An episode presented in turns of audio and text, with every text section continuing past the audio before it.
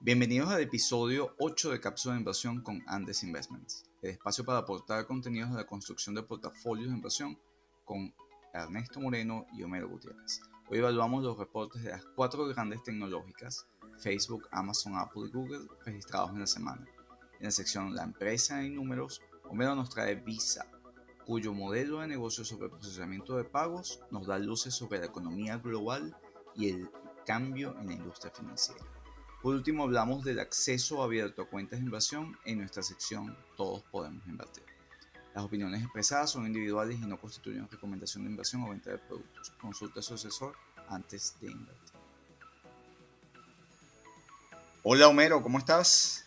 Hola Ernesto, muy bien. Aquí siendo testigo de la historia, ¿no? Una contracción de casi un tercio de la economía americana en el segundo trimestre. La mayor caída de que, desde que se tienen registros desde 1947. No ha sido fácil esta parte de la historia que nos toca vivir. Estamos en medio de una pandemia mundial por el coronavirus que acelera cambios tecnológicos con profundos impactos económicos y sociales. Por ejemplo, la robótica, la era de data, la inteligencia artificial acelera el cambio en temas fundamentales Algo de eso como el empleo. Es, algo de eso inteligencia artificial tienen la empresa que vamos a conversar ahora en la empresa en números y además te voy a tomar prestado una estadística de la empresa en números para ponerte en contexto lo que, lo que acabas de comentar sobre la contracción global, ¿no? Fíjate, eh, Visa, que es la empresa que vamos a ver en, la empresa en números, el total de, de, operaciones por volumen cayó en Asia Pacífico en el segundo trimestre de este año 21%, en Latinoamérica y el Caribe 30%, en Estados Unidos un 6,5%, y en el Medio Oriente y África un 19,3%. Lo que estamos viendo son unas caídas nunca antes vistas. Sí, muy duro. Bueno, chicos, e, e, e, eso tiene mucha relación con la publicación del PIB, ¿no? Que estabas mencionando. En Europa la, cosa ha estado bien compleja, comenzando por España, con una caída anualizada de, de 22.1% del PIB.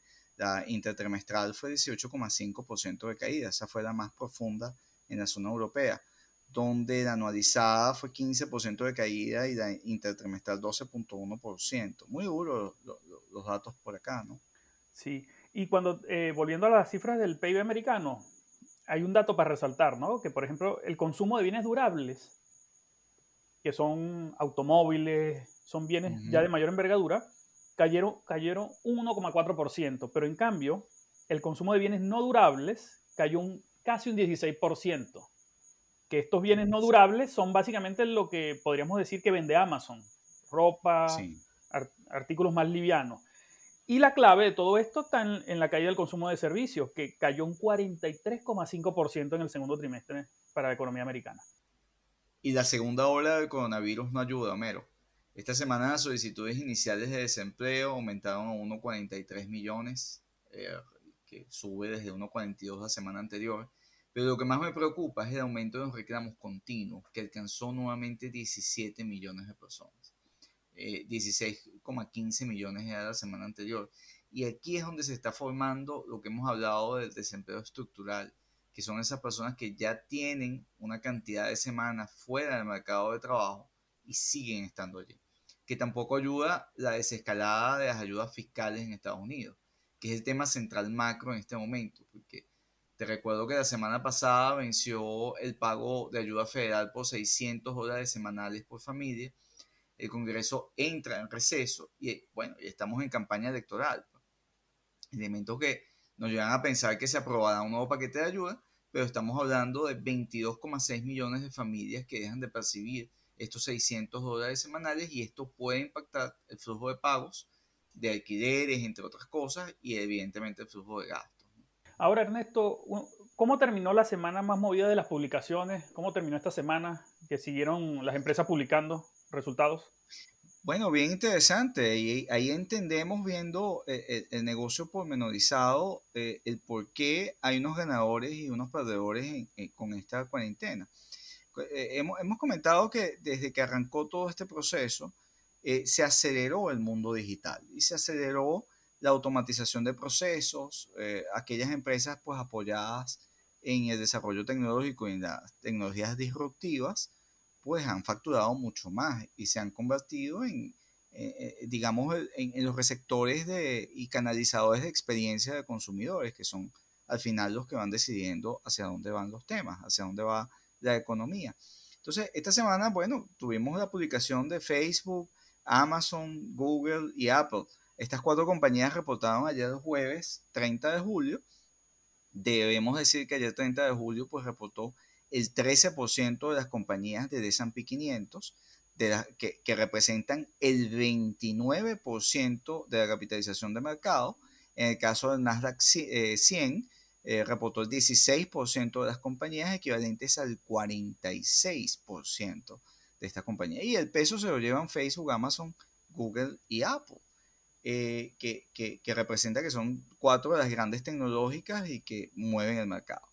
En caso de Facebook, que se temía que iba a reportar ingresos por primera vez de un dígito, y cabe decir que desde que eh, la compañía en, 2012 eh, cotiza en, el mercado, pues la, compañía jamás ha tenido un trimestre de un dígito de crecimiento en los ingresos, pues logró mantener ese récord. Reportó 11% de crecimiento en sus ingresos, si bien uno de los más bajos de 2012, pero caramba, después de esta pandemia y siguen manteniendo el, dígito doble eh, en sus publicaciones, estuvieron por encima de lo esperado por el mercado. Destaco que los usuarios mensuales eh, llegaron a 3.1 billones, compara, eh, digamos, uniendo su plataforma de Instagram y de, WhatsApp.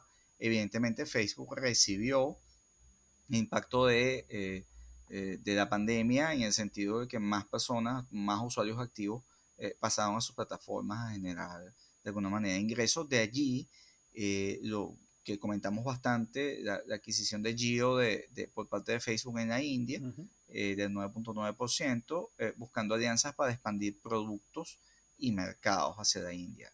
Cabe destacar, Facebook tiene casi 45% de la población mundial como usuarios activos. bueno, Impresionante. creo que no hay ninguna otra compañía que tenga algo equivalente en sus redes. ¿no? En el caso de Amazon, sube sus ventas trimestrales en 40.2%, alcanza casi los 89 billones en el trimestre en ventas netas. Si sumamos los últimos cuatro trimestres, sus ventas crecen hasta el 28% y alcanzan la cifra de 321.8 billones de dólares. Esto, eh, para que tengamos contexto, equivale al 26% de toda la actividad económica en España al 80%, pues, por ejemplo, de toda la actividad en Argentina o al 1,5% de toda la economía de Estados Unidos. Más importante aún para la empresa es el salto de 89% en el ingreso operativo, Homero, que alcanzó 5.8 billones en el trimestre. Y esto si lo extrapolamos en una cuenta muy sencilla, partiendo del ingreso operativo respecto a su valor de mercado, Amazon ganó cerca del 1,5% respecto al valor de la empresa anualizado eh, con, su precio, con su precio actual. Con esto quiero decir que la generación de caja y ganancias hizo menos costosa la acción de Amazon, que, me tenía preocupado eh, los días antes de la, de, la publicación. Recordemos que eh, valoramos en función de cuánto paga un inversionista en el precio por cada dólar ganado por la empresa. Y esta relación mejoró eh, con el resultado publicado por Amazon, lo que no quiere decir que la empresa siga manteniendo un alto costo en relación a, o sea, para los compradores en relación al resto del mercado. Destaco adicionalmente que el ingreso operativo internacional de Amazon por primera vez fue positivo este trimestre, eh, revirtiendo las pérdidas en los trimestres pasados y esto evidentemente una indica que es una ventana que se abrió en medio de la cuarentena para que Amazon se expandiera fuera de Estados Unidos. Al cierre del trimestre, las ventas de Amazon en Estados Unidos representan 62%, 26% en el resto del mundo y 12% en su división de Cloud Service AWS, que mantuvo su crecimiento de 29% interanual. Nada malo, menos. Apple también nos sorprendió en toda su línea de resultados con un aumento de 11% en el año, alcanzando los 59,7 billones de dólares en ventas. En el tercer trimestre, iPhones, las ventas de iPhone llegaron a 26,4 billones, muy por encima del 22,2 esperado por el consenso de analistas. Está superando casi en 20% lo que esperaba el mercado en ventas solo en iPhone. iPad igualmente vendieron 6,6, Mac vendieron 7,1 billones, todas las cifras por encima de, eh, los analistas y muy importante, artículos para vestir, hogar y accesorios, también fue una línea que no son baratos. que alcanzaron hasta 6.5 billones. Servicios también 13.2 billones. Y desde el punto de vista del modelo de negocio de Apple, Homero, Apple tiene cosas no explotadas. Apple, mientras tenga una cantidad de usuarios tan leal, tiene la oportunidad de hacer un cruce de productos, tanto con su streaming de Apple TV como con Apple Pay, con su ecosistema de pago. Y, este ecosistema de pago, Homero, es más importante o más valioso que un banco. O sea, esto es equivalente a, eh, decir, como hicimos hace tres podcasts atrás, hace tres episodios atrás, Tesla tiene en sus manos el modelo de negocio de Uber. Sí. Y con una ventaja competitiva para sacarlos del mercado. Sí, estamos diciendo, Tesla tiene la posibilidad, la tecnología y la integración vertical, la ventaja competitiva frente a Uber para sacarlo. Bueno, Apple la tiene sobre los bancos. Sin duda. Porque tiene un ecosistema de pago que no, que no ha explotado. Y tiene Apple TV que no ha explotado. Está concentrado en sus usuarios y en general los dispositivos a través de los cuales va a vender también casi cualquier cosa y, está más centrado en que su dispositivo, su iPhone, eh, tenga su conectividad 5G también. Entonces, de modo que Apple se pierde de vista, ¿no? Y el resultado realmente a mí me sorprendió. Igual que el de Amazon, que también tuvo, tuvo esa sorpresa en, uno. Pero el que sí no tuvo un buen trimestre fue Google, que por primera vez reportó pérdidas desde que cotiza en, en el mercado. Google perdió 2% de sus ingresos y el negocio de Google tenemos que entenderlo como un negocio de generación de publicidad. Google ya lo habíamos, de hecho, también comentado eh, eh, atrás, que eh, ellos ya estaban reportando una caída de tráfico y muchos pequeños negocios y muchos eventos que hacen publicidad en los canales de Google, pues estaban reportando. Pues, al, no estar, no hay publicidad que anunciar. Entonces, Google, este, este, este reporte eh, refleja el que la economía eh, doméstica de entretenimiento, experiencias, de turismo, etcétera, está parada. Y esto pues le ha costado a Google, más allá de que tiene en sus fuentes de, de reporte y de generación de ingresos eh, una cantidad de, otros, de, otros, de otras variables para, para facturar, pero la de publicidad pega en particular. Google hoy es de historia aparte y tiene un retroceso importante en su, en su, en su servicio. Y quizás la diferencia con Facebook es que Facebook también, con un ecosistema aún más grande, tiene más herramientas para facturar. Y el e-commerce de Facebook hay que tenerlo a la vista.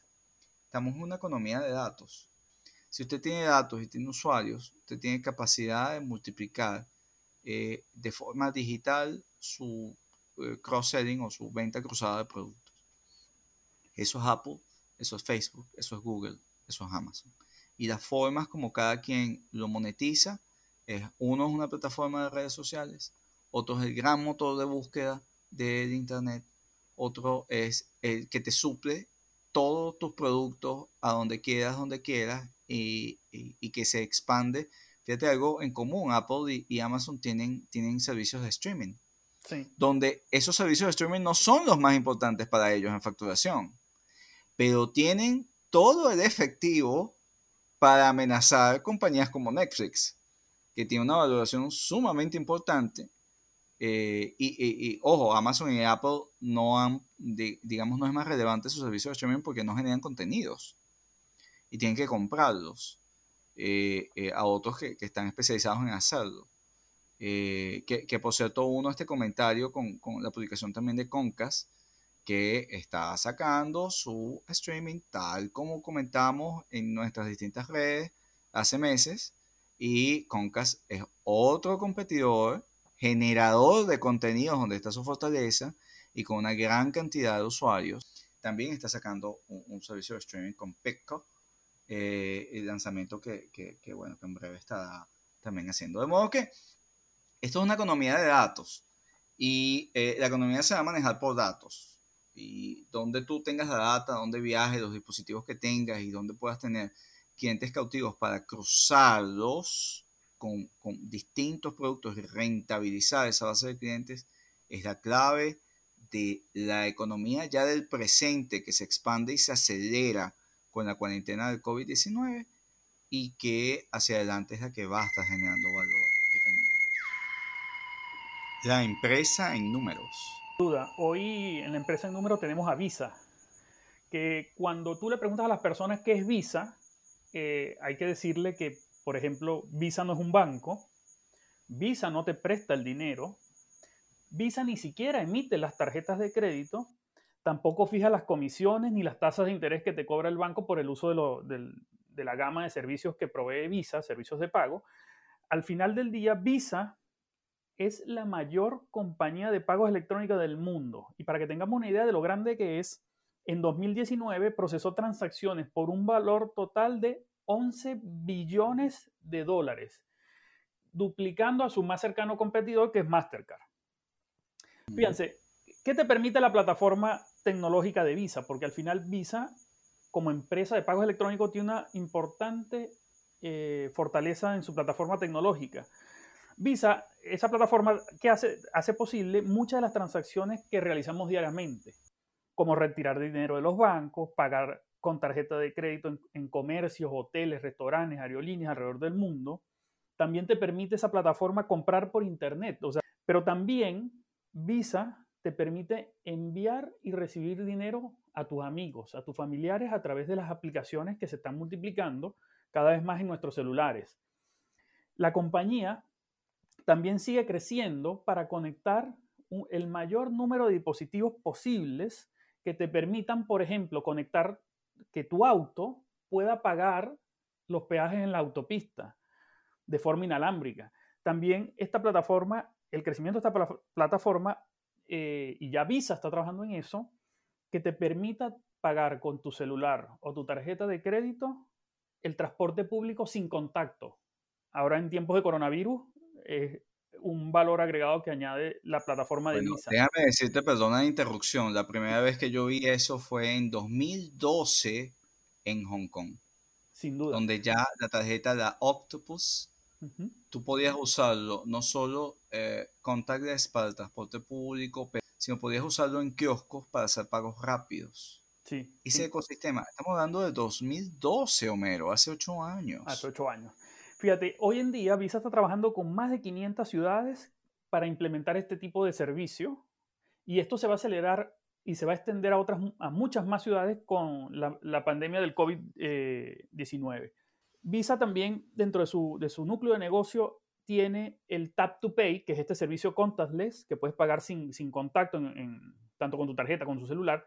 También provee servicio para, para el e-commerce.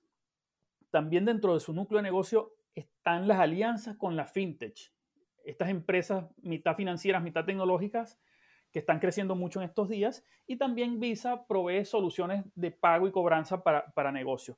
Pero también hay un nuevo flujo de, negocios que está saliendo ahora con, el uso de estos dispositivos y con toda esta economía de datos que, que comentabas anteriormente, que son flujos de pago entre personas, entre empresas y personas entre, incluso entre empresas. Visa puede diseñar sistemas para que empresas se paguen entre sí.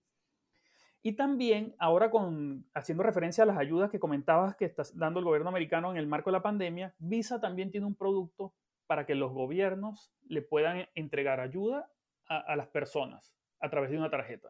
Los ingresos de Visa en el segundo trimestre de este año se ubicaron en 4.837 millones de dólares, lo que representó un, descenso de 17% con respecto al mismo periodo del año anterior.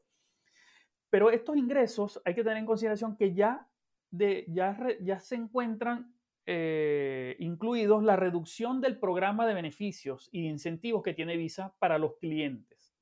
¿Qué quiere decir esto? Que el seguro de viaje que te ofrece las tarjetas, los puntos, las promociones, las bonificaciones, todos esos servicios que te ofrece eh, eh, eh, Visa para aumentar el volumen de pago y aumentar de los productos, la aceptación de sus productos Visa en el mercado ya están reducidos de estos ingresos. Estos, estos, estos ingresos se tradujeron en un resultado neto que se ubicó en 2.300 millones de dólares, una caída de 22% en términos interanuales, Ernesto. Y fíjate, esto tiene que ver con la transaccionalidad de muchos de los servicios de Visa con el sector servicios. Claro, claro. Es que, bueno, Visa es un excelente indicador líder de cómo está el estado de la economía, incluso por zona. Es espantosa la caída en transacciones en Latinoamérica y en Asia Pacífico. Sin duda. Pero fíjate que la economía de Estados Unidos está muchísimo mejor. Y sin duda, Ernesto, fíjate tú que a pesar de esta caída en las ventas y en el beneficio, todavía Visa reporta un beneficio por acción de 1,07 dólares por acción.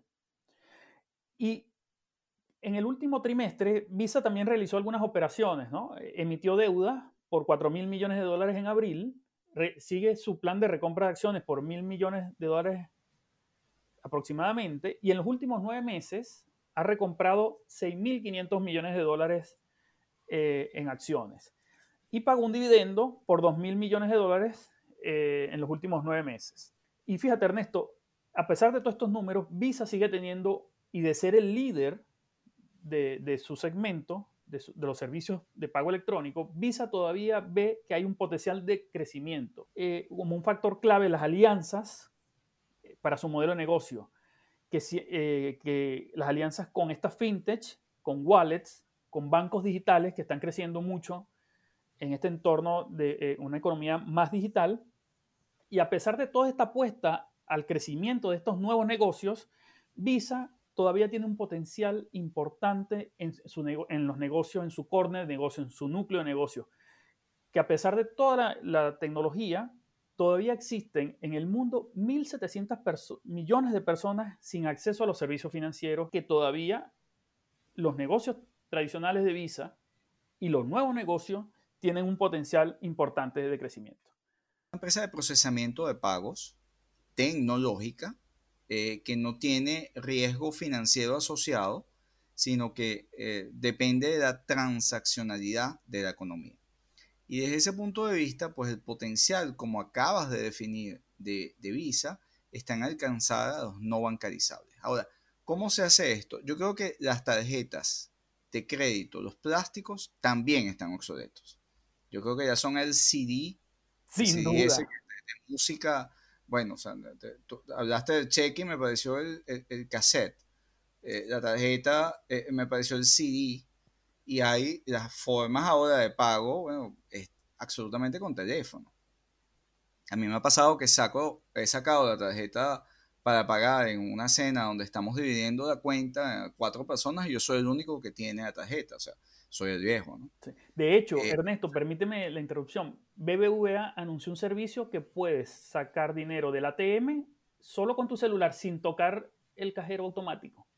Lo anunció esta semana. Muchas más cosas, Homero, muchas más cosas. Imagínate tú, Asia tenía el Octopus en 2012, hace ocho años. Eso, ocho años en tecnología son siglos si Estados Unidos no tiene contactless, porque, o sea, le falta penetración en el contactless y hay mucho espacio para crecer.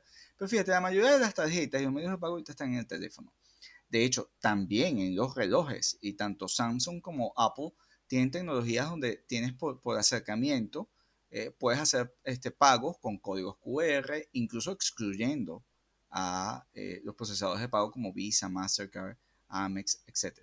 Como si lo ha hecho Visa, que ha hecho de los fintech su gran partner, su gran aliado de negocio. Sin duda. Porque al final tú necesitas el procesador de pago y ellos han entendido muy bien su modelo de negocio de estar allí, procesando pagos y entendiendo que hay más de 7 billones de personas en el planeta.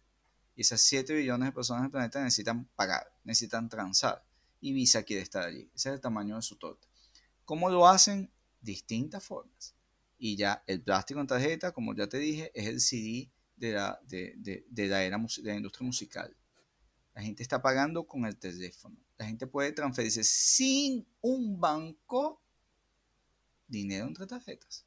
De banca digital, eh, de billeteras virtuales, de e-monies, de una cantidad de regulaciones eh, que, que, son parte del Open Banking de, eh, europeo y que ya ha llegado a Estados Unidos.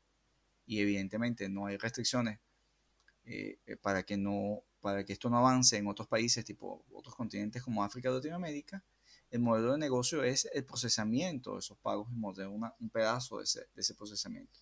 Hago, hago hincapié en Square, que es una compañía que desarrolló en principio puntos de, puntos de venta y, dispositivos de punto de venta en Estados Unidos. te quiero hacer un inciso sobre Square.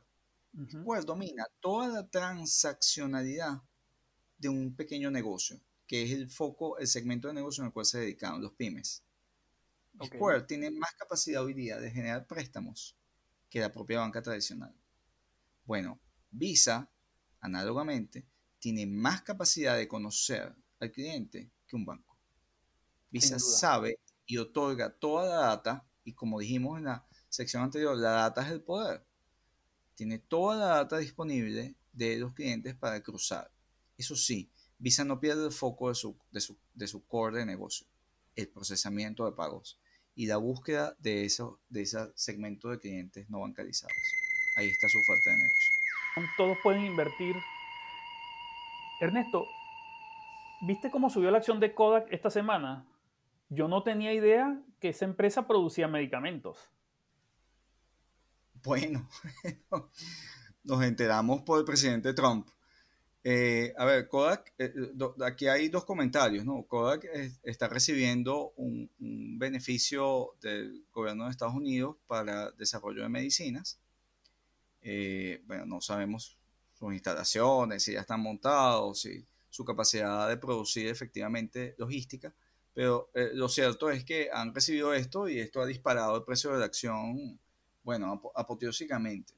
Sin embargo, el comentario acá y, y de cara al top nuestra sección de todos podemos invertir, es la gran velocidad que el público eh, minorista, conocido como retail, tiene hoy acceso al mercado de capitales. El mercado de capitales ha logrado romper barreras por el tema tecnológico espectaculares. Y si antes era costoso, lejano, eh, necesitabas, tenías la impresión de necesitar mucho dinero para poder invertir, hoy día eso ya no existe. De allí el cambio en, en los bancos, la, en, casi cualquier país desarrollado, una agencia bancaria es, eh, digamos, está vacía. O sea, ¿qué razón puedes tener para ir al banco? O sea, eh, ¿a, qué vas? Todo, es telemático, digital. Eh, o sea, por temas transaccionales es telemático. O sea, una tarjeta no la necesitas. La tarjeta está en el teléfono. gestionar un crédito, gestionar algún servicio financiero más particular, un producto, está en los terminales de, los teléfonos también. Todo el servicio es en línea. La mayoría de la gente que va a los bancos es a cerrar la cuenta. Sin duda. Y pasarla a un banco digital. Eso, eso lo he visto yo en los desarrollados. Entonces, ahora, ¿qué, ¿qué, implica que una cantidad de personas se enteren de una noticia y tengan la capacidad de movilizar una acción como Kodak? Bueno, pues que existen plataformas de acceso de cuentas a cuentas de inversión en Estados Unidos, que es el mercado con una regulación de mayor protección a los clientes, donde la gente tipo esta plataforma, Robinhood, donde tienes una gran cantidad de usuarios, eh, generalmente en los segmentos de la población millennial, y que están moviendo el mercado. Desde el punto de vista del número de cuentas que entran a, comprar, a posicionarse y el volumen que mueven. Eh, pues más de 280 millones de acciones de Kodak cambiaron de mano en, la, semana, bueno, sin, sin, incluir el día de hoy. Impresionante. Un, número súper super apreciable. Y esto es producto de estas plataformas donde tienen más acceso hoy eh, las personas que, antes. Eh, tienes una gran cantidad de, inversionistas pequeños que están entrando al mercado. Y y a estos inversionistas que hoy día tienen mucho menos barreras y es prácticamente eh, sin costo abrir una cuenta de inversión, eh, les recomendamos pues eh, tener claros sus objetivos de inversión, hacer su planificación financiera, incluso contar con asesoría de inversión profesional que los oriente en, entender su perfil de riesgo, sus objetivos de inversión y en planificar, digamos, la compra y la estructuración de su portafolio en función de esos objetivos. Para no llevarse malas experiencias, de repente comprar una acción que ha sido muy volátil, la acción de Kodak en particular, por poner este ejemplo, llegó a cotizarse en, en 60 dólares. La acción saltó, Homero, el, el, 27. Comienzo de semana la acción estaba en 2.50. Saltó a 60. Impresionante. Pero, pero en este momento está cotizada en 23.28 O sea, que el que compró a 60 hace dos días eh, está perdiendo más de la mitad de su dinero. Está en 22, 20, bueno, eh, eh, sobre los 22 dólares esta acción, o sea, con, grandísima volatilidad. Entonces, esto hay que aprender que este tipo de, de, de acciones, etcétera, adecuadas para su perfil de inversionista. Por eso es que hay que planificar su inversión, buscar asesoría de inversión. Hay distintos canales para entrar al, al mercado de capitales elija usted cuál, elija la cuenta que mejor y el modelo de, relación que usted prefiera, pero asesórese. No vaya a cometer eh, errores de este tipo, de, convertirse en un apostador en lugar de un inversión. Sí, aquí, sí, Ernesto, aquí yo quería eh, eh, rescatar eso de que yo no sabía que Kodak hacía medicamentos, ¿no? Y es muy positivo que la gente invierta en el mercado de capitales porque le abre una opción distinta un abanico más, más grande que, los productos eh, netamente bancarios. Pero invertir sin conocer el, qué hace la empresa puede ser muy peligroso. Sí, absolutamente. Y sobre todo, de nuevo, conozca sus objetivos, defínalos, conozca su tolerancia al riesgo en función de su, de su horizonte temporal de inversión, cree y de su tolerancia al riesgo y sus objetivos, construya su portafolio e invierta. Trate de no especular. Especular es otra cosa. Entienda el modelo de negocio. Eh, el hecho de que discutamos acá, Homero, un modelo de negocio no implica, no estamos recomendando la acción, estamos desmenuzando acciones que nos parece relevante desde el punto de vista metodológico, explicar cómo generan ingresos, para que usted sea accionista de esas empresas y de esos modelos de negocio porque esa es la forma de crecer en el largo plazo y hacer que, su, que sus ahorros y su, su, pote o su cesta de, valor de, patrimonial vaya creciendo con el tiempo, siendo socio de, modelos de negocio en los cuales usted cree y que sabe cómo genera y crece en él. Eh, bueno, Ernesto, eh, seguimos buscando empresas para conocer sus modelos de negocio y su potencial de crecimiento. Hasta una próxima cápsula.